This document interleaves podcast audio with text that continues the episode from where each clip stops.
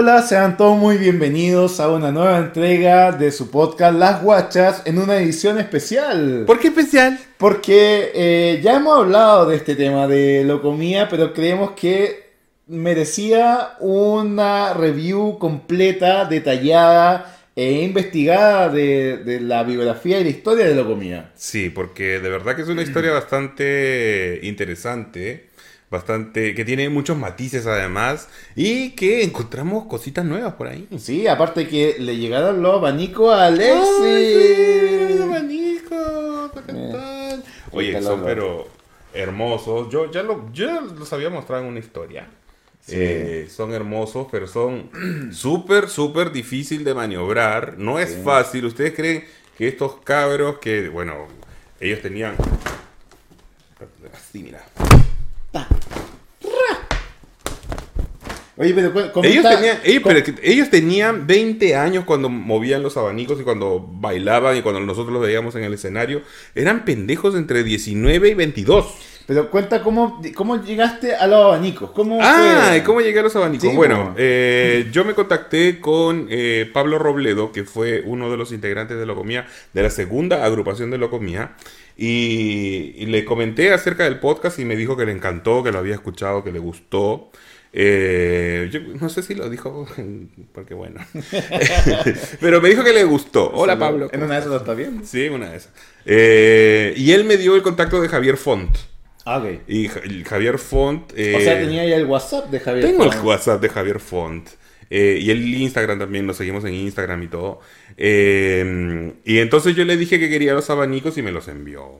Y me los envió con autógrafo y todo. Son maravillosos. Son súper, mira, son súper lindos, pero son súper difíciles de maniobrar. Claro. Parece fácil, pero no es fácil. Amiga, mira, espérate. Muévete un poquito para hacer esto. Esto es el movimiento básico pero hasta ahí nomás. Porque es, después... es, como un movimiento ondular, ¿no? Sí, con la muñeca, tienes que hacer así como... como... Eso, Pero, amiga, algo eso. así. Lo que pasa es que tenemos poco espacio, además. Tenemos pero poco bueno. espacio. Pero después Oye, vamos a subir un video tutorial. Bueno, te- tengo que dar los créditos porque mucha de la información la tomé de un youtuber eh, español que su canal se llama Remember, que voy a colocar abajo los links y todo el tema. Eh, porque nosotros habíamos visto y analizado la historia de Locomía de acuerdo a lo que eh, fue el documental que hizo a través de Movistar Plus. Claro, y que fue nosotros que sacamos, además de... Lo, En el podcast. Además de lo que yo conocía de la historia de ellos, Exacto. hicimos como un capítulo que fue bastante ameno, que salió bastante Sí. bueno, muchos buenos comentarios acerca de ese capítulo, pero claro... Hay unos par de detalles que eran muy, pero muy importantes. Y que no los dijimos porque no, no lo no sabíamos. Y ahora que eh, investigamos un poco más, creo que ya estamos como con la el bagaje o la información suficiente como para darle un, un resumen entre comillas de todo lo que es la historia de la comida. Así es. ¿Y cómo Bueno, vamos a empezar? Bueno, Locomía, como todo grupo eh, comercial, em, tiene mucho de. Tiene em, auge rápido, ideas innovadoras, rupturas, tiene chimuchina, problemas con el manager. como todas las boy band. Como todas las boy band que se conocen. Claro. Y bueno, como toda boy band, eh, siempre tienen problemas, pero todo esto nace, la médula de todo esto es Javier Font.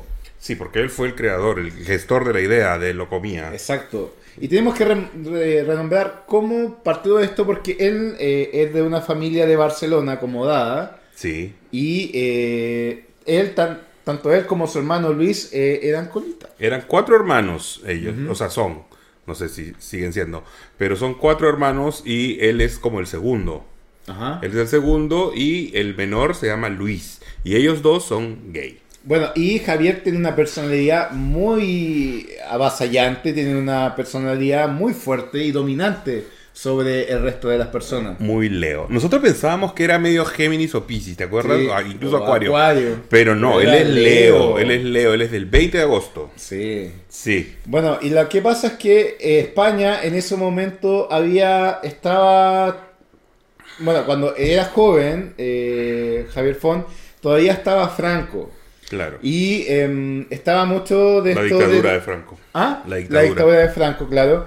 Y estaba mucho esto de la homofobia, de, digamos, el machismo. Pero mira, igual, igual y todo, y con dictadura y todo, bueno, cuando cayó la dictadura que cayó a mediados de los 80, España se sentía un país liberal, un país, pero no, era, eso era falso. Habían tres o cuatro. Lo mismo que pasa acá. habían tres o cuatro personas que hacían que España fuera liberal porque eran bastante llamativos, ¿no? Como Miguel Bosé, por ejemplo.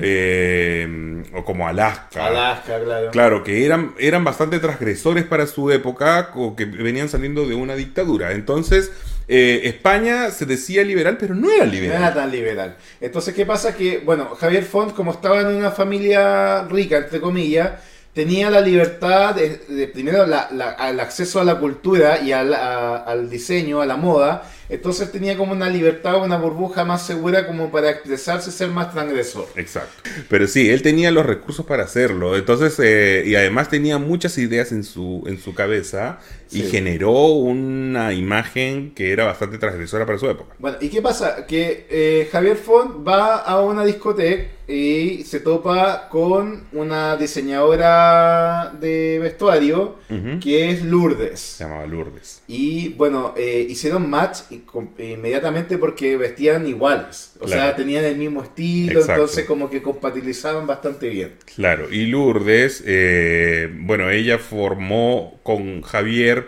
esta especie de... Eh, de idea de creación media, eh, ¿cómo decirlo?, estrambótica. Para... Ellos, dejaban llevar su imaginación y lo plasmaban mucho en sus diseños. Claro, y lo hacían en las discotecas de Barcelona. Exacto. Entonces eh, también se metió a, Luis Font, a, también al grupillo, para que aprendiera del estilo, que aprendiera de, hacer ropa y todo el, asunto. Exacto. Y qué pasa es que Barcelona se le estaba haciendo chico porque realmente ellos quizás recibían mucha homofobia o digamos mucha crítica y ellos eh, apuntaron a lo que era una isla que estaba en auge que se llama Ibiza. Ibiza. Ellos que eran como medio mal vistos en Barcelona. Entonces, en Ibiza había mucha más libertad, se sabía que era un, lugar donde nadie te iba a criticar por tu forma de ser, entonces ellos decidieron ir para allá. Pero antes de ir a Ibiza, eh, Javier conoció a su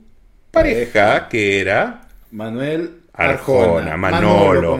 Manolo, Arjona, que era, bueno, para mí Manolo Arjona yo creo que es el mejor lo comía sin dudar. O sea, era un ángel, cuando movía los abanicos del huevón era un ángel. Y ojo que el detalle, hay dos grandes detalles. Uno, la familia, que era una familia muy católica. El la de Manolo. Eh, lo pasaron por muchos psicólogos y la edad que tenía... Tenía 15, 15 años.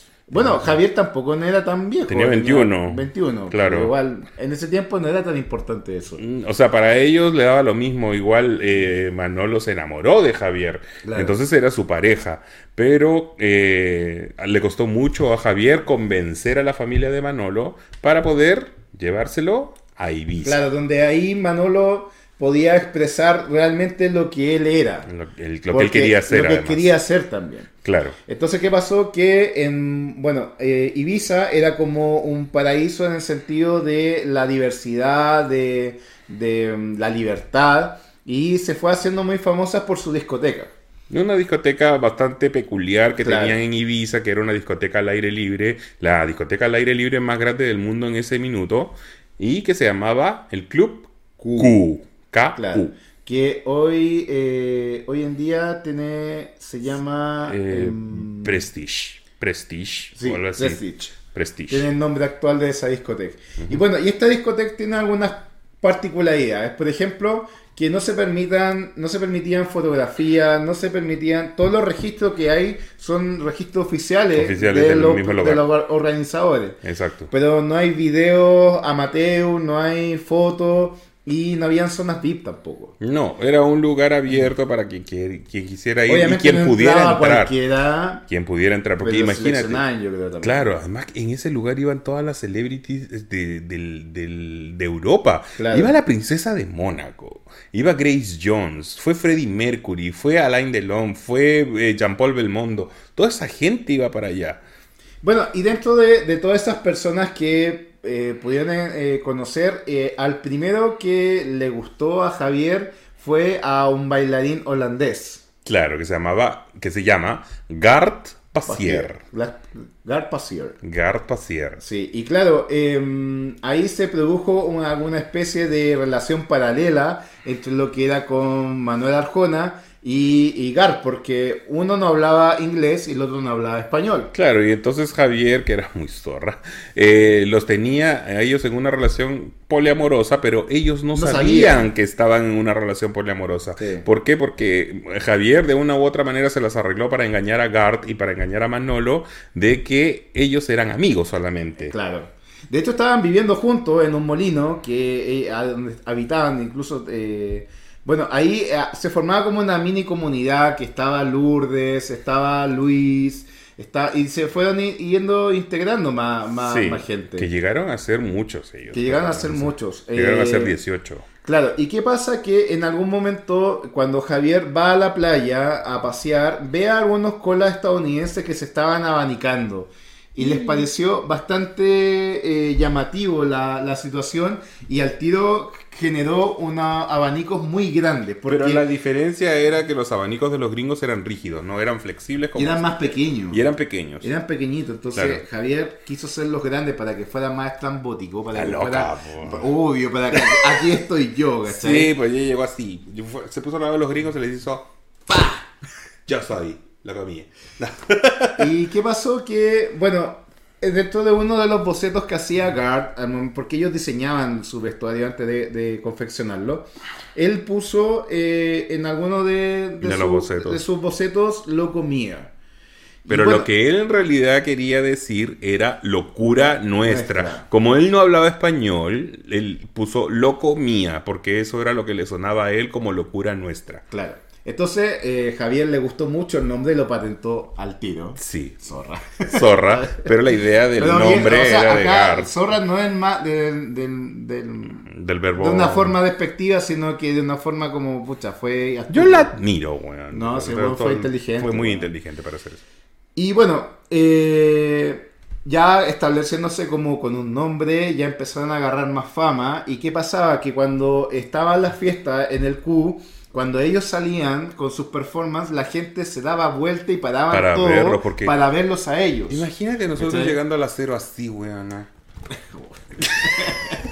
en la cero llegando todos nos van a voltear Por a ver. supuesto. Pero imagínate en los años, pero estamos hablando de los- del año 2022 y ta- todo el mundo sabe qué es esto, qué es este abanico. Pero imagínate en el año 83. No, es otra cosa. Llegar ellos con estos vestuarios que tú mismo dices que las sombreras, ¿cuánto medían las sombreras? 70 centímetros. 70 man. centímetros de No hombrera. podían pasar por las puertas, tenían que pasar de lado para entrar. Y con abanicos de este abanicos. O sea, ¿quién no va a ver esa no Y sé, bueno, y bueno, el estilo que ellos de- desarrollaban en su vestuario era una, una quimera de distintas, eh, de soviético, renacentista, papales. papales, de lo que se le ocurriera, lo mezclaban y lo, lo colocaban como una performance. De hecho, Xavier Fond hay muchas fotos de él donde aparece con coronas papales, pero más chiquitas y adornadas con joyas. Claro. Porque le gustaba mucho eso. Él agarraba los, los, eh, los vestuarios de los sacerdotes y les colocaba pedrería y los hacía muy rococó. Era muy, muy loco para su época. Exacto. Y bueno, ¿qué pasó? Que eh, ellos empezaron a, a- a ganar protagonismo hasta el punto que ellos llegaron a animar los shows del Q. Exacto. Y los llegaron de- a contratar. Claro. Y dentro de las personas que veían los shows y se maravilló de ello fue el siguiente integrante de Locomía, que era Carlos Armas. Armas. Que era un tipo, eh, una, eh, hacía natación, tenía una espalda enorme, que era con pelo largo, bien masculino. El moreno de pelo largo que todo el mundo conoce de lo Se comía, el típico. en el Movistar Plus que era hétero. Que era hétero. Supuestamente. Supuestamente. Claro. Era hétero. Y la cosa es que eh, Javier nuevamente le gustó este tipo y claro, Gart se vio como Amenazado. amenazado porque era otro tipo crespo con pelo largo. Dentro de este- recuerden que esto es una agrupación de muchas muchos tipos eh, moviendo abanico, haciendo performance. Y a todo esto, además. Llegaron eh, a ser 18. me 18. Y parece. además, Javier Font a cada uno que pillaba se lo comía. Sí, era una, un harem de hombre. Era un harem de hombre. Él tenía su harem. Era su harem. De hecho, él le llamaba los dragoncitos. Y él era el dragón mayor. Y él todas las noches salía a cazar dragoncitos. Bueno, ¿y qué pasó? Que Gar no aguantó esta situación y se fue. Se fue, dijo, chao pescado, me voy.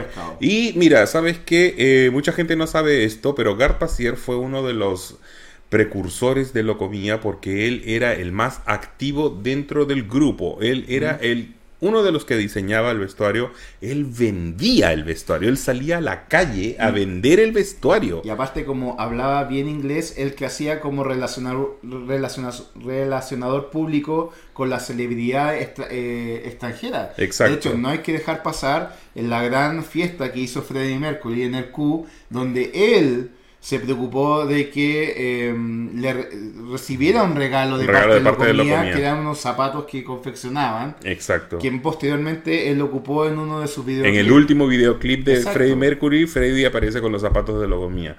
Y bueno, de hecho Javier y no los conocía. Javier no, tenía idea quiénes eran esa gente que iba al Q porque él se sentía la celebridad del Q. Él era la celebridad del Q. Entonces él miraba como iguales a todo el mundo. Él no conocía a nadie. Pero Gar, que era más eh, tenía mucho más bagaje. ¿Tú crees que eso te permite ser más creativo? Al no tener un referente, sino que actuar por tu cuenta. Eh, es que la creatividad de él era distinta, o sea, no había nada que se parezca a lo comía en, en esa época. Exacto. Entonces, eh, bueno, en el caso de Freddie Mercury, por ejemplo, que él celebró su cumpleaños ahí y recibió los zapatos, él no pescó los zapatos, él recibió la bolsa y no la pescó. Ah, Pero Edgar le insistió, le dijo, por favor, mira lo que te estoy regalando. Y él vio los zapatos y se quedó maravillado. Y al día siguiente fue a la tienda de lo comía, que quedaba en el mismo Q, porque ellos tenían una tienda en dentro de la disco una, y claro, y una peluquería, y se compró dos chaquetas de 2.000 euros cada una. ¿Qué ves? ¿Qué tal? ¿Qué tal? Haciendo negocia. Obvio. Y bueno, ¿qué pasó? Que toda esta fama, todo este auge de estos chicos eh, generó obviamente envidia y represalias contra ellos. Hasta que un día le quemaron la parte de la casa, este molino donde estaban todos los, sus insumos, donde estaban todos los vestuarios. Se la y lo perdieron todo. Lo perdieron todo pero eso incentivó mucho más a que ellos renacieran y será como una rebeldía de que no, no nos van a hacer caer. Ellos tenían una camioneta y la camioneta la tuvieron que vender para poder eh, reabastecerse de los insumos de los que ellos eh, con los que ellos trabajaban. Aparte que tenían eh, vestuario en el Q y eso no se lo quemaron obviamente, pero todo lo que tenían en la casa sí. Claro. Entonces ahí ellos volvieron nuevamente y con más fuerza todavía porque las colas somos así. ¿Por qué somos así las colas, somos, duras, no queremos en nadie. Bueno, si me, si me tiras abajo, yo me voy a levantar. Y, bueno, mejor. A, este, a esta discoteca Q llegaban muchas personas y entre ellas llegó un productor musical que se llama Gil. José Luis Gil. José Luis Gil. Que le decían el, rubio, de, oro. Porque él a los 27 años. ya era director de una discográfica. Que se llamaba Hispavox. Hispavox, donde nacieron Miguel Bosé, Rafael Lacarrá, Rocío eh, Durcal, Rocío Durcal, José Luis Perales, claro, mucho Alaska y Dinarama. Él bueno, e, es, estas, e, Hispavox era eh, una discográfica española que ellos tomaban artistas anglo incluso o, de distintos países de Europa para traducirlas, para producir los discos en español para España y para Latinoamérica, obviamente. Bueno, en, el documental de Movistar se menciona que eh, siempre José Luis Gil tomaba un artista ya formado y lo potenciaba. Lo consagrado y lo reconsagraba. Reconsagraba. Pero en este caso era como su. Cuando vio a estos tipos de locomía, como que vio que era algo totalmente eh, llamativo y que tenía un potencial de marketing y para generar un grupo musical. Exacto, porque él decía, mira, si esta gente llama la atención en una discoteca de esa manera, imagínate si cantaran. Exacto. Entonces él dijo, yo voy a tomar este diamante en bruto y lo voy a pulir. Y, entonces habla con Javier Font, le propone todo lo que podían lograr, lograr con él, porque él también, imagínate que llega alguien que todo el currículum que tiene el tipo, o sea, obviamente alguien de peso que tú lo llegáis a pensar, ¿cachai? Exacto. Además que los Locomía actuaban en Ibiza por temporada, porque eh, si bien es cierto, Ibiza es una isla eh, media tropicalona, en invierno hace frío, entonces en el verano era que ellos generaban eh, ingresos en, en, Ibiza y en el, en el invierno no tenían nada que hacer. Exacto. No tenían cómo generar plata. Entonces José Luis Giles dice, mire, yo puedo crearlos a ustedes como un grupo musical tienen que ir a Madrid.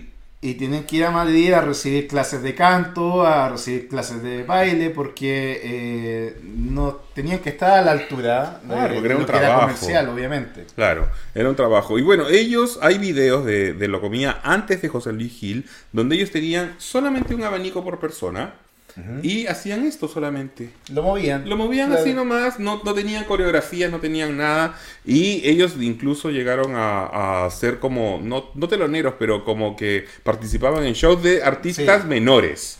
Claro, pero cuando estuvo con, con José, Luis Gil, llegaron a ser animadores de shows de Pet Shop Boys y Duran Duran. Y Duran Duran. Exacto. Entonces, ¿qué pasa? Que, bueno, después eh, el productor se dio cuenta que estaba muy... Eh, encapsulado el público a lo que era el ambiente gay. Exacto. Pero esto podía agarrar mucho más eh, amplitud, más, más potencia si se abarcara al mundo hetero.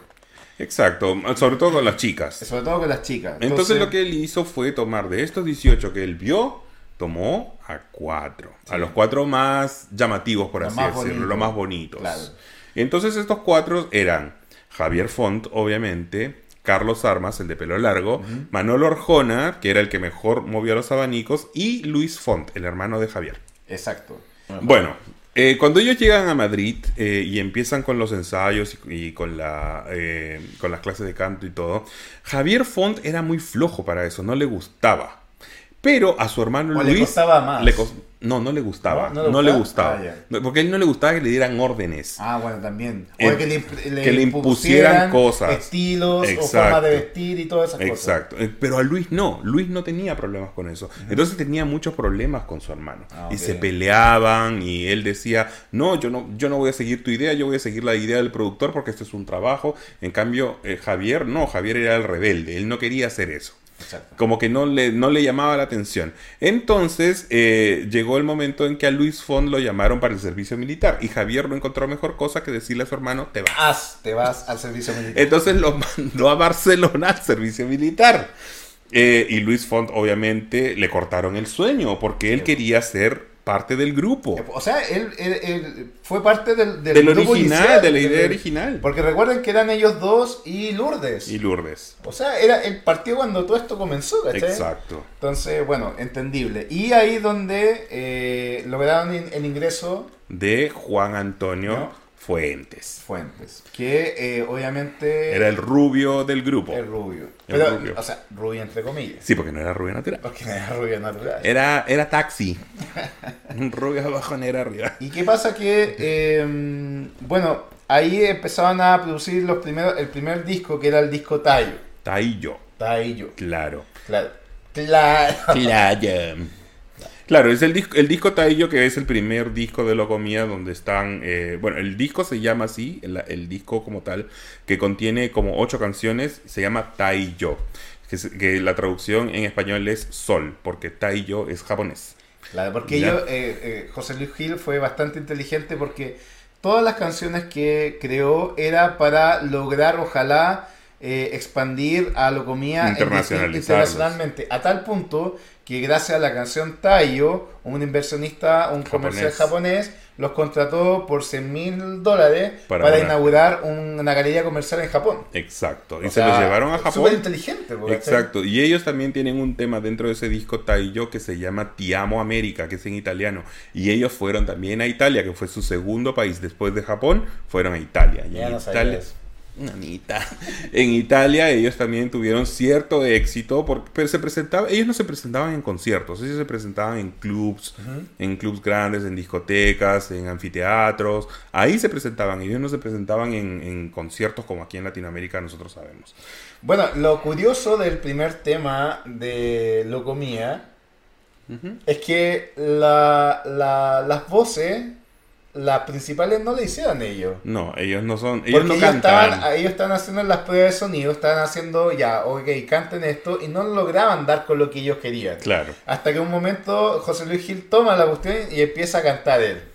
Y resulta. Claro, el, el, el La parte del- del sonidista, el sonidista le dice, oye, tú lo hiciste mucho mejor. Exacto. Que quede esto. Y quedó. Y quedó. Y Entonces, quedó eso cuando cual. dice loco Ibiza, loco mía. Disco y pizza, loco mío. Eso es el productor, ¿no? Esa es la voz, y también la voz de Rumba Samba Mambo. Sí, Rumba Samba Samba Mambo. Mambo. Esa es la voz del productor José Luis Gil. Yo creo, ¿sabes qué? En el fondo José Luis que él quería hacerlo comía. En una de esas. Yo creo que Ah. la prima quería la abanico. quería el abanico y quería ponerse la hombrera y la falda. Pero, no sé, a mí me tinca esto. Ya, y bueno, después de todo esto, que mm, eh, todo esta, eh, todo lo incómodo que fue presentarse, que no ellos no estaban cantando, que cantaba el productor, que estaban como limitados, que no podían ser como ellos querían, sobre todo Javier, él eh, tenía muchos conflictos con, con el productor. Con el productor. Claro. Claro, porque no le gustaba. Ellos de repente se presentaban en programas de televisión y eso. Y Javier Font decía, pero esta no es mi voz. No, pues Yo no me siento cómodo cantando el tema Lo comía, que es mi creación, si esta no es mi voz. No me siento cómodo. No, y aparte que los vestuarios no podían ser como ellos Y aparte, claro. Porque José Luis Gil eh, Les impuso anuló toda la homosexualidad y los, eh, los formalizó, los, un- los uniform, uniformó, uniformó. y al final ellos eran disfraces de lo que era Eran la como, comida. mira, en los 80 había un grupo español también de niños que se llamaba Parchís. Eh, y el- los parchís eran de colores. Porque hay un juego español que se llama parchís, que aquí se llama ludo. No Ah, se llama sí, ludo. sí. El ludo es- en España se llama parchís. Y son cuatro colores: el Exacto. rojo, el verde, el azul y el amarillo. Eh, y a los lo comían, los vistieron así. Tal como. Y entonces ellos decían: ¿Qué somos nosotros? ¿Parchís? Somos ludos. ¿Somos un ludo? No. Pero bueno, entonces eh, Javier Font decidió eh, dar un paso al lado. Más que nada por una, por una buena eh, propuesta que le dio José Luis Gil. Le dijo, oye, te voy a seguir pagando tu derecho, tu, Tu royalty. tu royalty, y tú te dedicas a hacer una tienda en Madrid que se llama eh, El Santuario de Lo Comía.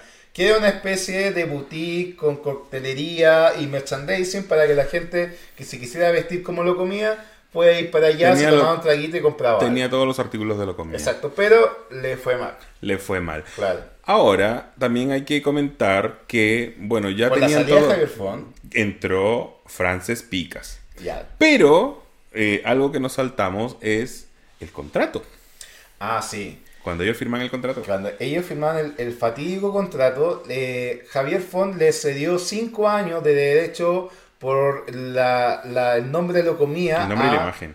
El nombre y imagen para eh, José Luis Gil, A José Luis Gil. A la discográfica. a la discográfica. Entonces, cuando él se fue, eh, todavía quedaban años para. Claro, él recién había. Claro, había él- hecho la, la firma. El disco recién estaba grabado y él y él se- él dejó el grupo y José Luis Gil tenía en- casi cinco años para, para seguir manteniendo la imagen. Pero además a los, todos los integrantes de Locomía les hizo firmar un contrato con una cláusula bastante homofóbica, Sí. que era que ellos no podían demostrar, ni podían decir, Ni podían pareja. manifestar que eran homosexuales. Claro, podían tener pareja, pero no podían eh, hacerlo, hacerlo público. afuera. No podían hacerlo público, no podían ir a lugares gay, no podían ir a sauna, no podían ir a ningún lugar que dañe la imagen Bueno, de este del momento grupo. voy a necesitar mi torpeo porque hay mucho detalle que necesito saber acá. Ok, Ya. dale, amiga. Bueno, em, Espérate. ah, Sigue. bueno, con Frances Picas, como lo reemplaza, ahí se empieza a notar eh, por qué él cantaba. Claro, Se Frances nota canta. que en el grupo la calidad vocal aún me- mejoró. Claro. Entonces, em, ahí es donde, bueno, eh, en España en esos momentos lo comía no estaba teniendo tanta tanto éxito. Su debut fue bueno, Fue bueno. Ellos, ellos tuvieron un buen debut, Sí. se presentaron en muchos programas dentro de España, pero no eran una gran novedad para el público Claro. español. De hecho, ellos llegaron a ser top 10 en el, en el top británico. Exacto, pero, Pero- en Latinoamérica estaban dejando la embarrada. En Latinoamérica, cuando Estaban empezó a sonar el disco Loco Mía, eh, que de hecho, increíblemente en América empezó a sonar primero Rumba Samba Mambo. Antes que lo comía. Y el video de Rumba Samba Mambo es más llamativo que el video de lo comía.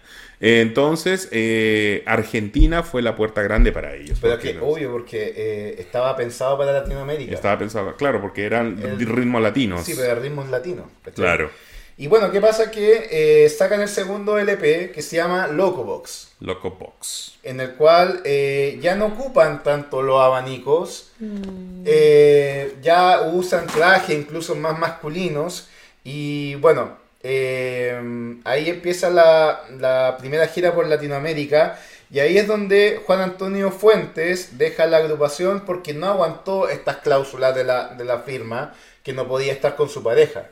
Y él toma la decisión de dejar la agrupación e irse con su pareja. Se fue, él se fue por amor, se fue del grupo por amor. Mucha gente piensa que él se fue por cansancio, se fue porque discutió con él. No, mentira, él se fue por amor. De hecho, él, ellos estuvieron ellos después de la, de la segunda gira a América, cuando ellos volvieron a España, volvieron a Madrid, Juan Antonio Fuentes llamó a José Luis Gil y le dijo no voy a continuar con el grupo, ¿por qué? Por tal motivo. Imagínate a todas las entrevistas que hemos visto a Locomía, las preguntas homofóbicas que le hacían. Imagínate que él tuviera que negar a su pareja todas las veces y después está con su pareja, entonces nadie la aguanta esa usted. Exacto. Bueno, igual sus respuestas siempre fueron muy ambiguas. Nunca aceptaron la homosexualidad, pero tampoco dijeron que eran heterosexuales. Exacto. Pero se sabía. Se sabía. era, era, voces, obviamente. Bueno, ¿y qué pasa? Que em, como quien reemplaza a Juan Antonio Fuentes es Santos Blancos que era el primer rubio natural, era rubio natural, sí. Y él eh, era un muñeco. Era, bueno, guapo, era, un bailarín excelente y tuvo su debut en Viña del Mar en 1992. Nada más y nada menos. Exacto. Y eh, antes en el Festival de Viña del Mar se presentaban dos noches los grupos, no se presentaba una noche, una sola noche como ahora. Antes ellos, ellos se presentaron dos noches. La primera noche fue un lunes y la segunda noche fue un jueves.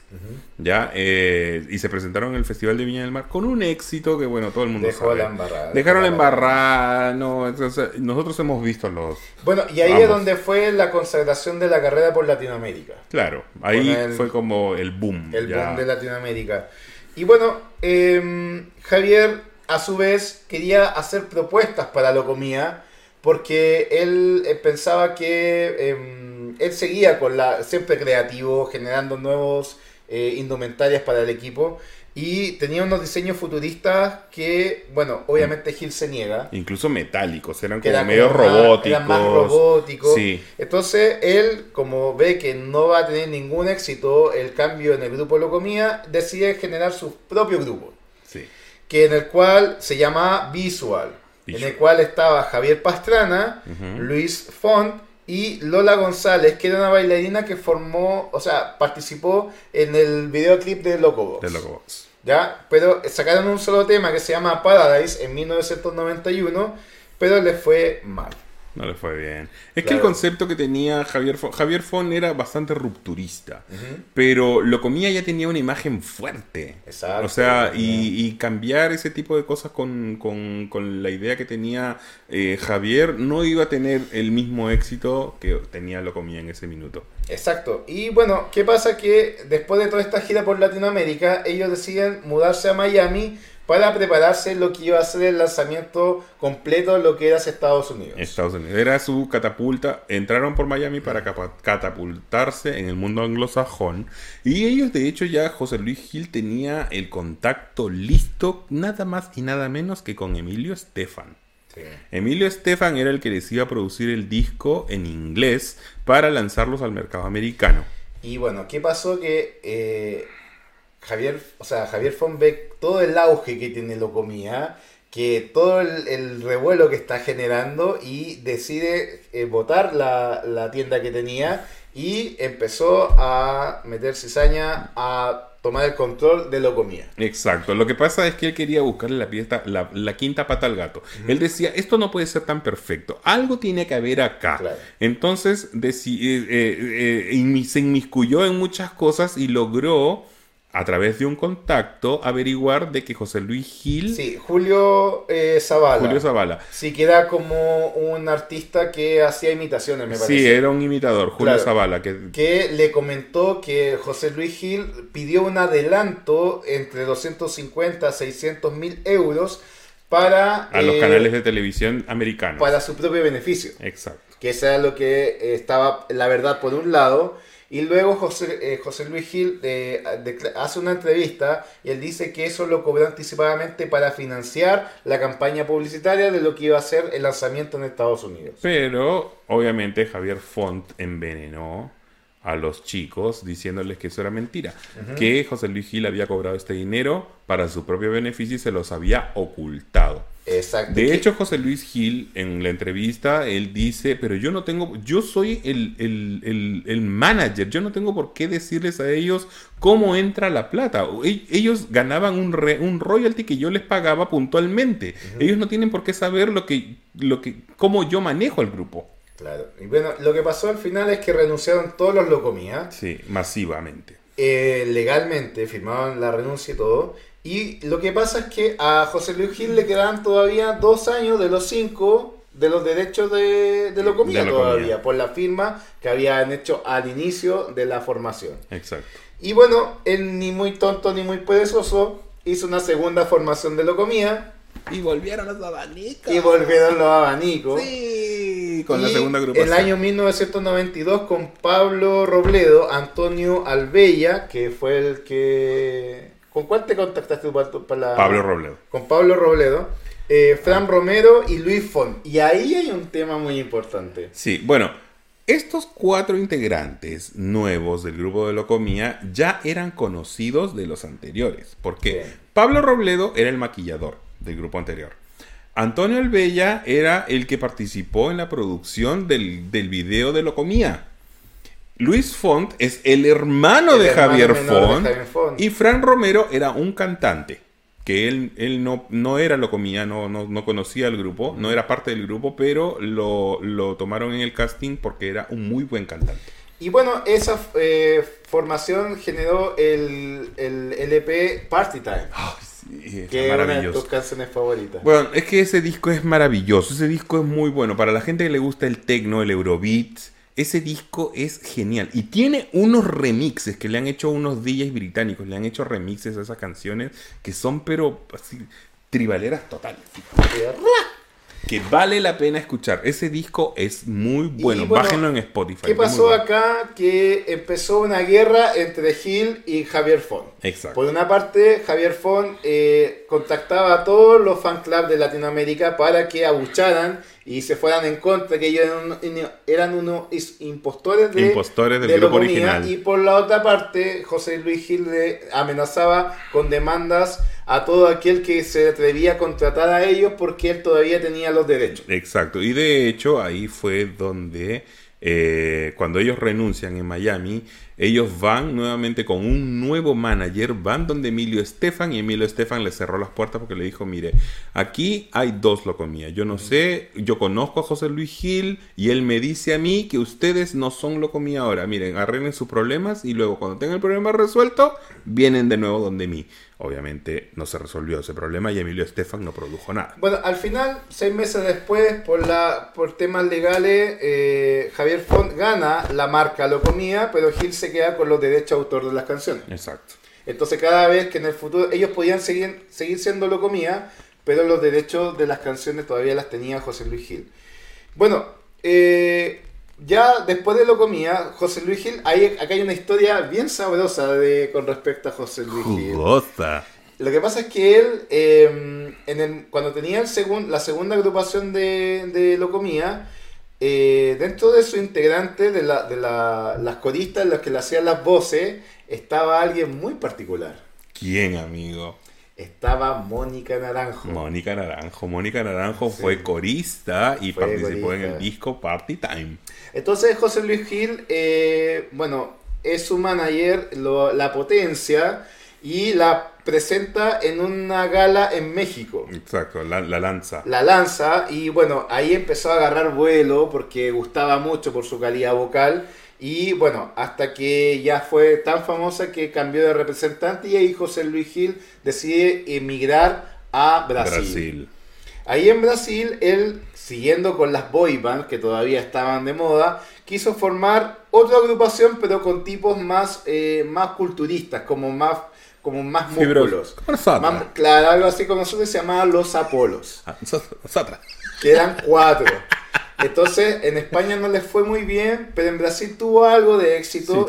y em, lograron sacar, bueno, obviamente fracasaron igual, ¿ya? Y bueno, ¿qué pasó también? Que José Luis Gil se eh, acercó a lo que era la religión.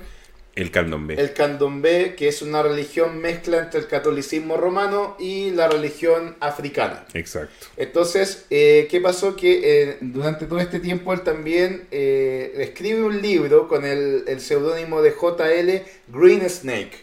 Ah, sí que es el requiem por la música, los artistas y la industria. Y es ahí donde él eh, se hace el tatuaje, conocido en el, en el documental, de Movistar Plus, que él lo pone como una figura de una serpiente y a, Javier Font como un dragón. Exacto. Y lo pone esa iconografía en conflicto. Y ahí ahora entienden por qué es el otro es la, la cobra, no es que sea venenoso, sino que fue por eso. Exacto. ¿Ya? Y bueno, eh, el último detalle que me faltó decir fue qué pasó después con eh, José Luis Gil cuando estaba en Brasil. ¿Qué pasó? Porque ocurrió algo súper importante que lo tengo acá.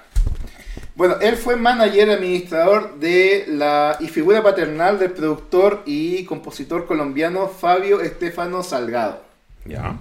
Que eh, era miembro del dúo Donato y Estefano, que también era conocido en esos tiempos. Era bien conocido Donato Eran bastante conocido. Tenían buenos temas. Y él lo metió en la santería también en Brasil.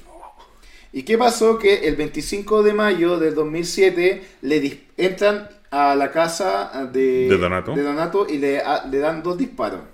Uno en la cabeza y otro en el pecho. Eso fue noticia. Y sobrevivió. Y él delató que fue uno de un brasilero que, um, que estaba, era parte de la santería que lo había presentado José Luis Gil. Y que se descubrió después que José Luis Gil hizo una transferencia de plata de las porque él administraba las cuentas de, de Estefano eh, y, la, y la, transfirió a, esta agrupación religiosa. y también unas cuentas internacionales. Entonces ahí se, eh, se da a entender de que eh, José Luis Gil quería quiso matarlo. para que no pudiera eh, o sea, delatar de todas esas transferencias que iban a ocurrir. Dios mío. Y bueno, el año abril 2018 eh, llegaron a un acuerdo extrajudicial. Se dice que... ¿Cuánto le pagó? De 100 mil dólares. No, 100 millones de dólares. 100 millones de dólares, güey. Ah, cualquier plata. Sí, bueno, la segunda agrupación no tuvo, tuvo un éxito más o menos en España. En España les fue muy bien a ellos, pero en Latinoamérica no. ¿Por qué? Por el hecho de que Javier Font había contactado a los clubes de fans y ellos no fueron muy bien recibidos en, América Latina. Sobre todo en México, que los trataron pésimo, les tiraban piedras, o sea, los, los maltrataron, les los golpearon. O sea, fue terrible. La segunda agrupación, cuando ya estaba en declive, ellos de hecho actuaban incluso en lugares como kermeses de mm. colegio. Incluso llegaron a actuar en un lugar que no había un escenario y tuvieron que actuar en las escaleras, cada uno en un escalón. Mm. Imagínate, así fue como se terminó el grupo, la segunda agrupación del grupo Locomía. Y bueno, luego de eso, Javier Font.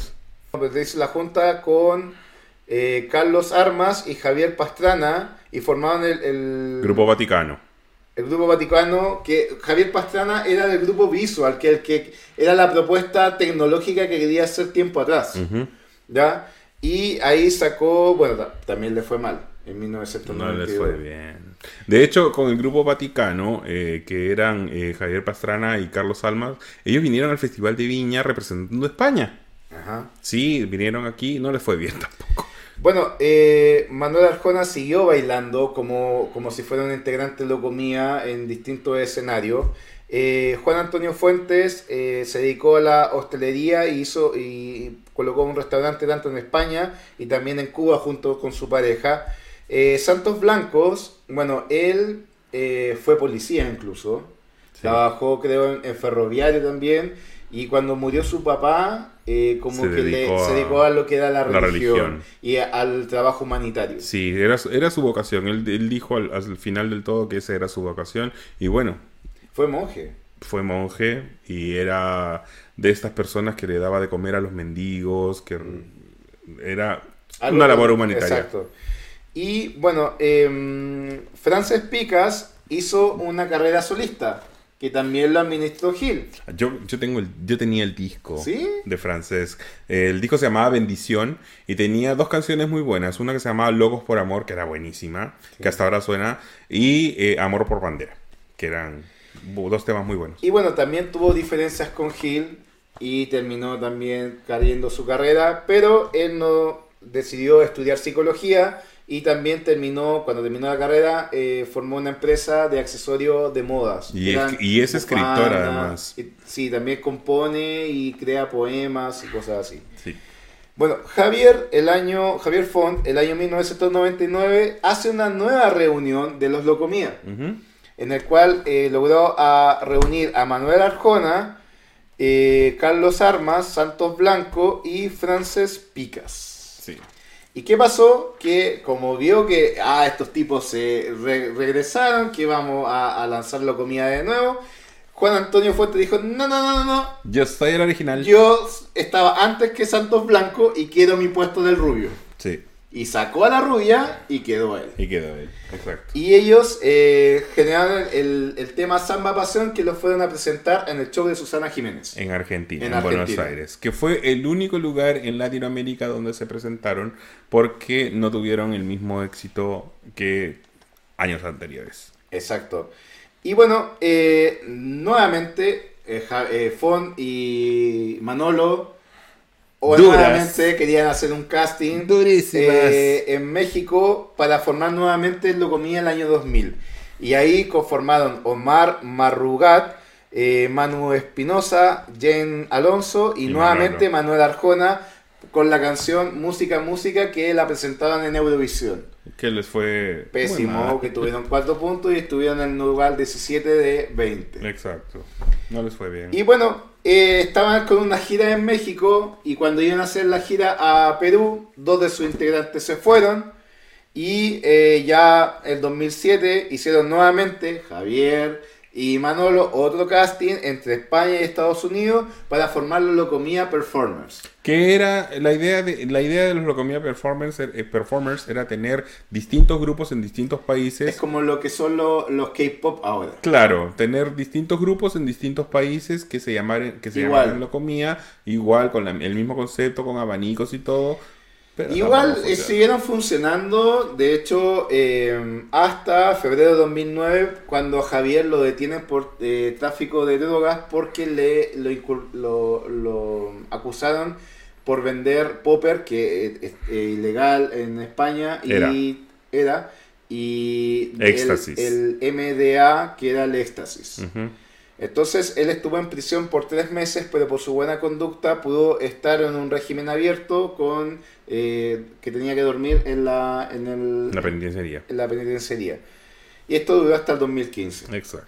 Pero cuando salió, conoció a un cubano 20 años más joven. Y se casó con él. Zorro, se casó Ah. con la mamá de él. Se de casó con la mamá, sí. Porque lo conoció en Tinder al tipo. ¿Para qué? Para poder ingresar a Cuba y vivió en Cuba hasta el 2021. Exacto. Bueno, en el 2013 sacan el disco Imperium, Imperium. que es un remix, pero no pagaron los derechos de autor de la, la disco, eh, la productora FTI, que era la que tenía lo- todavía los derechos. ¿Y qué pasó? Que llegaron a un acuerdo y ahí empezaron a hacer como promociones en distintos comerciales, donde incluso eh, la discográfica, la compañía colombiana Codisco, sacó una reedición con un, un CD y un DVD. Sí. Que, que el, el típico con el abanico blanco que dice lo comía, donde sale todo el... Es que el mismo que sale ahí. Este. Exacto. Y bueno, el 2015 se van Ferry Frías y Manuel Arjona por problemas personales y ingresan Alfón Pedrazuela y Eden Cañadas. Sí. Y siguen activos, pero eh, gestion- ¡Activo! activos, pero gestionados por una agencia.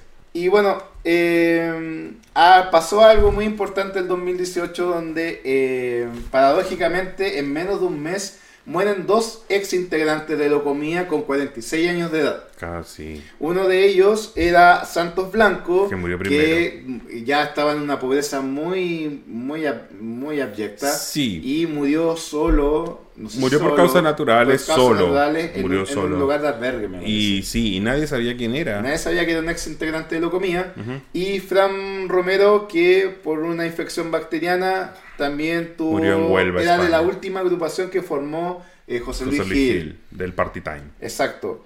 Y bueno, después con el tiempo apareció el documental de Movistar, Movistar Plus. Plus. Luego Javier Font entra a un reality. Ahora, de hecho, ahora Javier Fond está en un reality, me escribió, me dijo, mira, voy a entrar a un reality, me mandó el, me mandó de hecho el, el- el- el casting y todo. Eh, bien por él y ahora yo sé que ahora quedó como líder del grupo. Del, así que Era ojalá... obvio que iba a ser el Obvio líder. que va a ser el líder. Así que, ¿y Como ven, eso? esto es una historia bastante llena de acción, de drama, Estuvo buena de, la de todo. Oye, pero ¿sabes qué? Yo quiero invitar a la gente que ojalá pueda ver el documental Sí. de Locomía. Igual en YouTube hay un montón de... hay mucho... de, de, de- hay, hay muchos videos acerca del, del grupo Locomía, pero la verdad original contada por sus propios integrantes está en el documental de Movistar Plus. Eh, eh, bueno, búsquenlo si llegan a encontrarlo. Todavía no está disponible para Latinoamérica, pero si llegan a encontrarlo, véanlo porque está muy, muy bueno. Amigo, ¿Qué pasó? no hemos hablado acerca de nuestros auspiciadores. ¿Nuestros? Nuestros. ¿Hay más de uno? Obvio que hay más de uno. ¡Oh! bueno, queremos saludar a, nuestro amigo, a nuestros amigos de Barbershops Post, que ellos están ubicados en Huelén 110 Providencia y que tienen para todos nuestros guachitos 20% de descuento en... presentando el cupón de las guachas. Claro, ustedes lo, nos... lo subimos en la historia de, de nuestro Instagram, las guachas-cl. Y si no lo encuentran, nos lo piden. Nosotros Por se los enviamos y van a tener 20% de descuento corte allí. y barba. En corte y barba. Y también queremos dar la bienvenida a... Frenchy Boy Store, Boy Store. que ya nos mandaron regalitos eh, y regalos también para, para nuestros invitados. Es una tienda de ropa eh, masculina, ropa interior. Ropa interior masculina, sí, y accesorios. Así que eh, síganos también en Instagram como frenchyboy.store. Ellos están así. Igual los vamos a poner acá abajo para que los Muchas gracias los por busquen. creer en las guachas, por ser parte de este proyecto y por supuesto que cualquier otra pyme o emprendimiento o marca que se quiera sumar eh, son bienvenidos. Son bienvenidos, no, no cobramos Sí. nada. No, no cobramos nada, si más que nada es para apoyar eh, a la, la- la- los emprendimientos de la comunidad. Y visualizarlos. Y bueno, bienvenido ahora a Friendship Boy. Sí. Y bueno, amigo, este capítulo se ha acabado, colorín colorado. Se ha acabado. Se ha acabado. Oye, pero no antes invitar a la gente de, a que nos sigan en nuestras redes sociales. Eh, las guachas-cl, el mío personal, bet.ro, a Pilo en y el, tuyo. mío es arcano.cl en Instagram. Síganos y Sigan, compartan. compartan los en. YouTube, eh, sigan, Comenten. comenten, recomienden. Recuerden que estamos en, en Spotify, iBox, TuneIn y en, en Google eh, Podcast. Podcast. En Google Podcast. Y bueno, este ha sido el capítulo. Ah, y OnlyFans. Ahí es OnlyFans también. Estamos en OnlyFans también. Y bueno, este ha sido el capítulo de. Ay, no me puedo ir sin mis abanicos. De loco. Pero dame ¿no? uno, pues, weón. Ay, ¿quieres uno? Toma. Ridículo. Y aquí estamos con los abanicos que son hermosos. Sí, me un- queremos darle un saludo a Javier Font y a todos los chicos de Locomía. A Pablo Robledo, un beso. Exacto. Gigante. Eh, sigan, eh, ya son una leyenda, así que. Bueno, sus, sitios oficiales son Locomía Oficial, Javier.font y pablorobledo.co. Así que síganos, chicos. Nos estamos viendo. ¡Chao! Disco Ibiza lo comía. Mode Ibiza lo comía. Mari Ibiza lo comía. Adiós.